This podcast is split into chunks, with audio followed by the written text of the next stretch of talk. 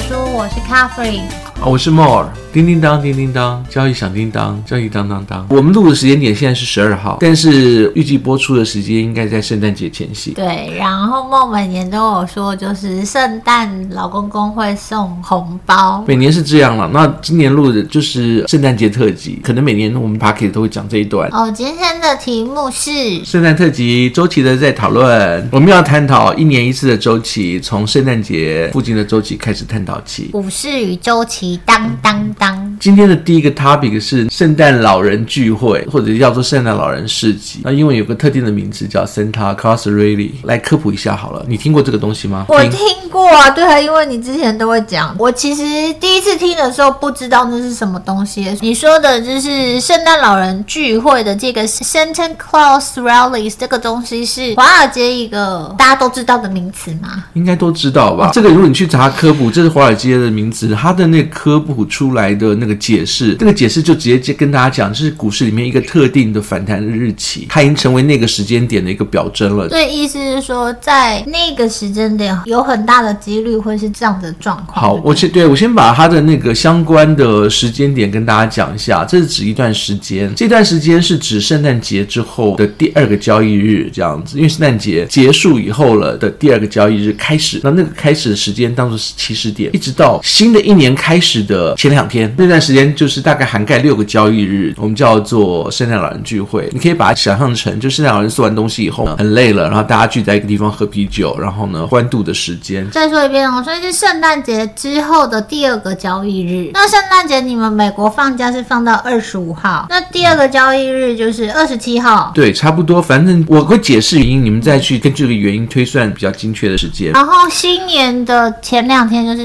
一月一号放假嘛，你。你们一月二号有放假吗？没有，其实对我来讲，它就是新的一年开始交易了以后呢，嗯的前两天就要卖掉，对，然后就要把它卖掉，还要找时间卖掉，大概有六个六天六天，因为那个圣诞节二十五号往后延几天，然后到一月一号后两天这段时间，大概六六天的时间。我要讲的是这六天为什么会成为一个特别的名词？因为呢，这六天的统计，以前到现在的例子，相当于就是有百分之七十六的几率，我讲大概是超过四分之三，超过七十六的几率，它平均就能。能够达成一点五趴以上的收益率，有人会说，哎，那个一点五趴很多吗？一百块才多了一块半。重点是平均，就是任何一个时间点，平均抓六天出来，历史上的那个六天的交易率，这段时间觉得好像还很少，但是呢，跟一年里面其他交易时间来比的话，它多了大概七点五倍。对，如果你要找一个统计中一个会上涨比较大、几率比较多的一个时期的话，这个时机就是一个比较好的参考。时机。那么其实之前有讲过，如果大家没有很有时间每天进场出场盯盘，那你可以选择美股比较容易，根据统计，就是这段时间是比较容易有涨幅的一个时间点去做一个操作。那我们在之前的那个美股周期有探讨过这个东西。那他今天分享的就是其中的一种，就是圣诞老人市集。根据统计，它就会有很高的上涨的机会。那这个机会是七十六 percent，。有七十六 percent 的几率达成上涨一点五趴以上的可能性，然后是大盘吗？这指的是大盘。来讲原因好了，讲原因以后，我不再跟大家讲，大家可以怎么样去利用这个方式去做一个操作。讲原因是因为呢，这个要推算到讲说每一个券商，然后每一个华尔街，他们到了年底一样会算一年的投报率，主要是报税用。在报税的之前呢，因为他可能赚很多钱，你知道华尔街很贪心，他会想要想说啊，赚很多钱，我要去抵税，怎么去抵税呢？那我就要。想办法让我的投报率不要那么高，他会把一些不看好的股票，或者是未来一年里面他觉得可能会比较弱势的股票啊卖掉。你的意思是说，他们是刻意让自己不要赚那么多钱，避免去缴太多的税金哦？也不是不要赚那么多钱，比如说他 A、B、C 股，他 A 股就是赚了一堆钱，B 股呢赚了一堆钱，C 股呢就是今年没有赚钱，看起来就是不赚钱这样，或者是甚至赔钱了。那这时间点呢，他如果按照比如说今年要缴税缴少一点，我就把那个不赚钱的股票卖掉，不赚钱钱的股票是赔了。对啊。然后呢，前面两个赚钱的股票呢，再加上不赚钱不赚，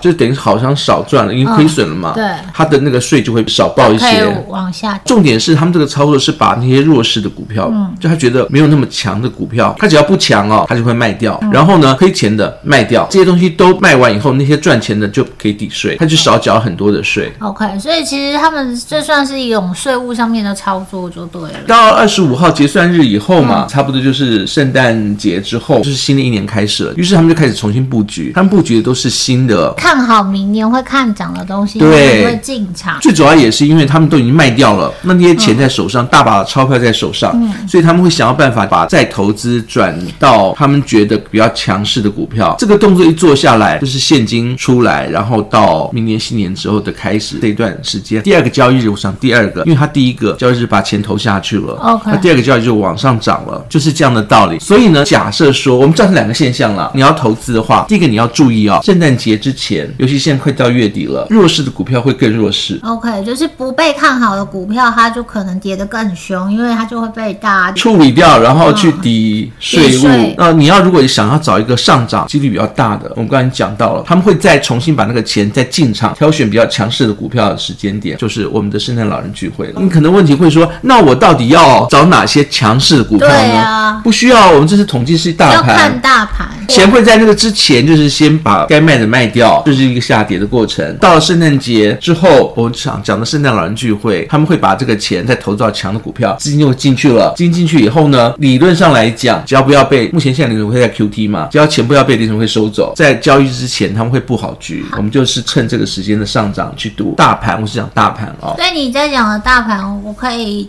解释为 SPY 吗？可以啊。好，你可以解释在他们重新压制强势的股票。但是如果假设说真的没有钱，或者是大家准备撤现金了，今年也有可能会不太一样。不过简单来讲，去年我是利用那个期权的方式去赚这个 gap，大概赚了二十六趴多。你跟我讲的是他用 option 去做操作，他不是持有实际股票。对，然后他去年的投报率在这六天内是二十六 percent。可是今年的状况真的比较特别，他有没有可能就是刚刚默算的那个二十四 percent 下跌的几率？不知道哦，还是要看联准会有没有打算让大家很开心的过圣诞节。我们现在讲的时间点就是在录的时间点，我们这边的时间的周一录的时间是说周一，那要到周四凌晨，也就是周三晚上那个时间点，他才会公布新年的利率嘛。然后之后还有就是他的发表会，所以大家可以看一下。我们 Podcast 播出的时候，其实已经公布了，所以你们可以看一下之前联准会公布的那个升息的码数啊，然后还有一些到底是鸽派还鹰派的消息来决定呢，就是圣诞老人聚会，圣诞老人聚会有没有机会，就是像往年一样七十六 percent 的上涨可能性？那我再讲一下，就是参考动作。好，因为之前之前我讲一个，就是说如果你要赚一万美金的话，你只要投进去六十六万七千多块，就有在这个统计几率内达成一万美金的收入。但是我这样讲，我有六十六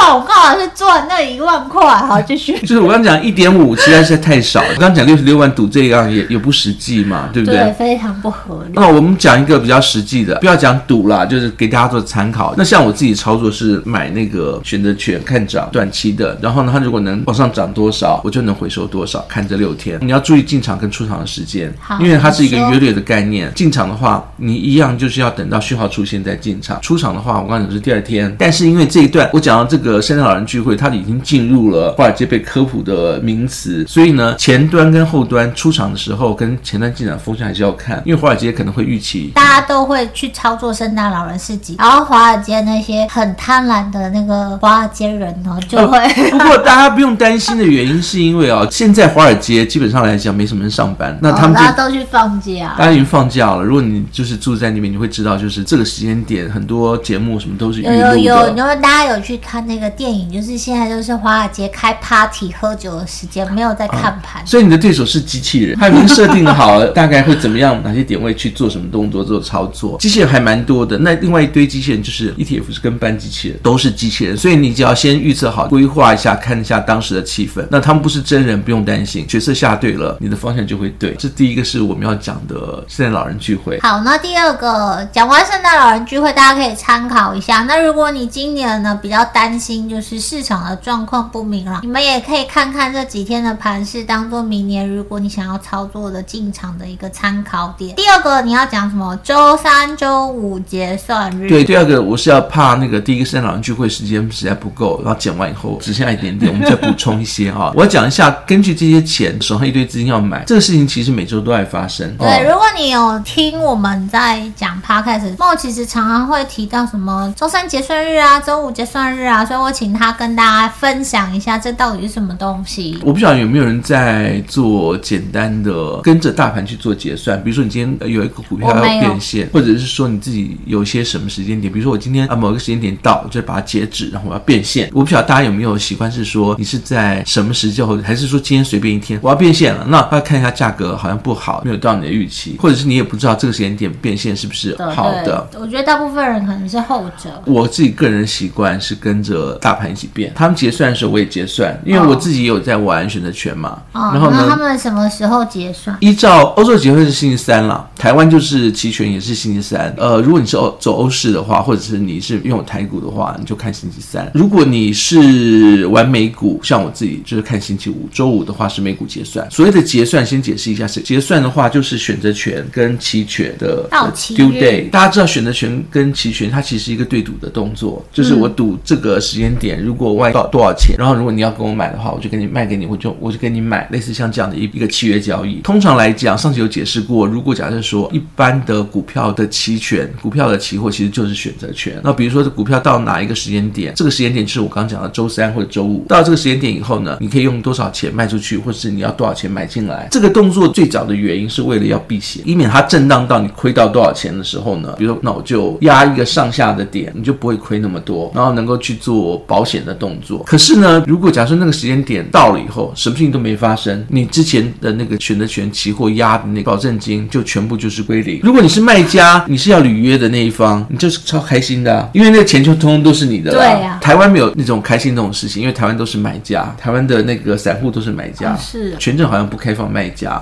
但是美股的话就两边都可以做。我要解释的是，通常来讲，这一天到期了以后呢，你的压的那个多空，你看一般听到的 put ratio 或者是多空比，在那一周的周的选择权或者周的期权就会归零。归零的意思是说，假设说今天的卖方大部分都是券商华尔街，归零以后，他是不是就是那个开心的那一方？对啊，他就拿到钱了。或者是说，今天他要卖东西，然后呢，他压住了那个期货，他的钱就拿回来了。用这个方向想，他常会多一大笔，原来他压下去做保险的保证金，或者是他真的卖掉的钱，他就拿回来了。嗯、你想想看，你手上有一堆钱，动作是不是跟我们刚之前提到的那个圣诞老人是一样的？他手上有一堆钱，是不是要再投资下去？对，就在进场。在隔天的时候，那个点位就会完全不一样。然后同时他在投进去的同时，他也会再买 option 的保险。然后那个多空比又会变得就是跟前面完全不一样。在那一刹那之间的事情，如果是周三结算的话，你到了周四，你在看开开盘的时候，哇，其实周三的下半场了，因为欧股会先结束，就是美股开盘上半场就结束了，下半场就可以开始看到变化了。星期四开盘的时候就会有一个不一样的姿态，或者是我最常见就是美股星期五收盘，收盘前五分钟就开始变化，到了周一的时候，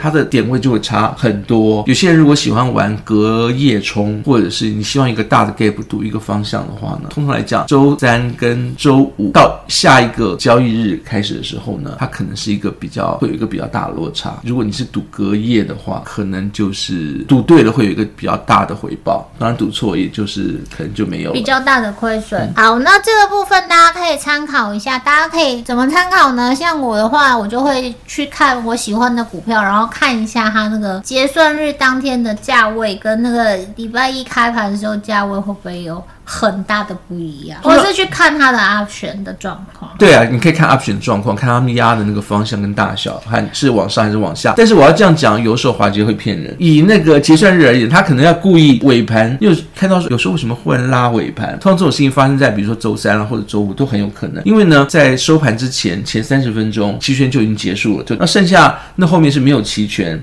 手上有资金的真实状态。一般来说，它的方向可能跟下周的方向是正常的。如果它开始往上了，然后这没有齐全的状况下，他们都看好会往上加。但是也有很坏心的时刻，华尔街会故意把盘拉高。那你觉得下个礼拜是非常看好的？结果礼拜二或者什么时间点又有一个什么 event，或者又有一个事件发生，又有个发表会，它就其实是要拉高出，这有可能。看那个不是那么准，但是还是可以看出一些端倪。变化比较大的都还是在我刚刚讲到结算之后，大家可以参考一下，这个就是周五结算日。那我们今天讲完嘞，最后要多几个问题吗？对，我要问你，听众留言说，哎，操作黄金哦，汇率有没有什么看法？哦，我先讲汇率好，先讲比较有把握的。我也是先讲我自己的动作。之前我不晓得在前几集的 podcast 里面有没有讲说，大家留现金就好，对不对？对啊，很早之前因。因为像现在剩下最后一次升息，不管是两码或三码，可是按照联总会的想法来说，明年可能会到五趴左右。事实上，最近鲍威尔又发言了，他是说可能会比预期来的高。我们猜可能是在五点一到六。那布拉特是说五到七。如果假如说看到现在利率的话啊，你会发现离那个上面还是有一段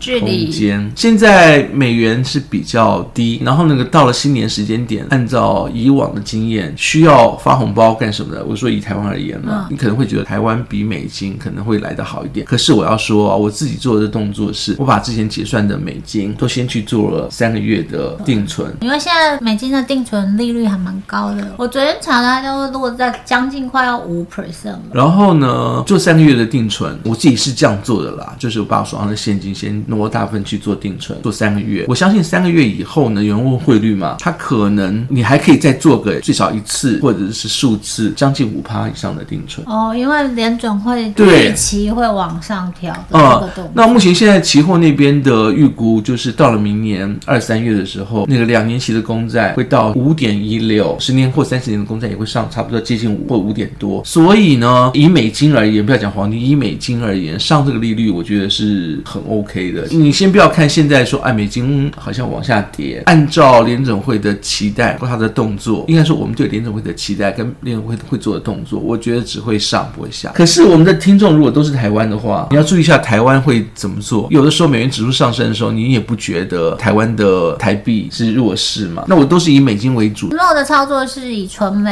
金为概念，台币不在它的考量范围。没有台币也在考量范围啦，但是呢，就是如果你问我汇率的话，美金哦，它还是保持个强，毕竟还没升到头。我可以跟大家再分享一下美金在升到头以后它可能的走势，那个下次再说了。那我们这一集就先这样喽，下次见，拜拜。好，拜拜。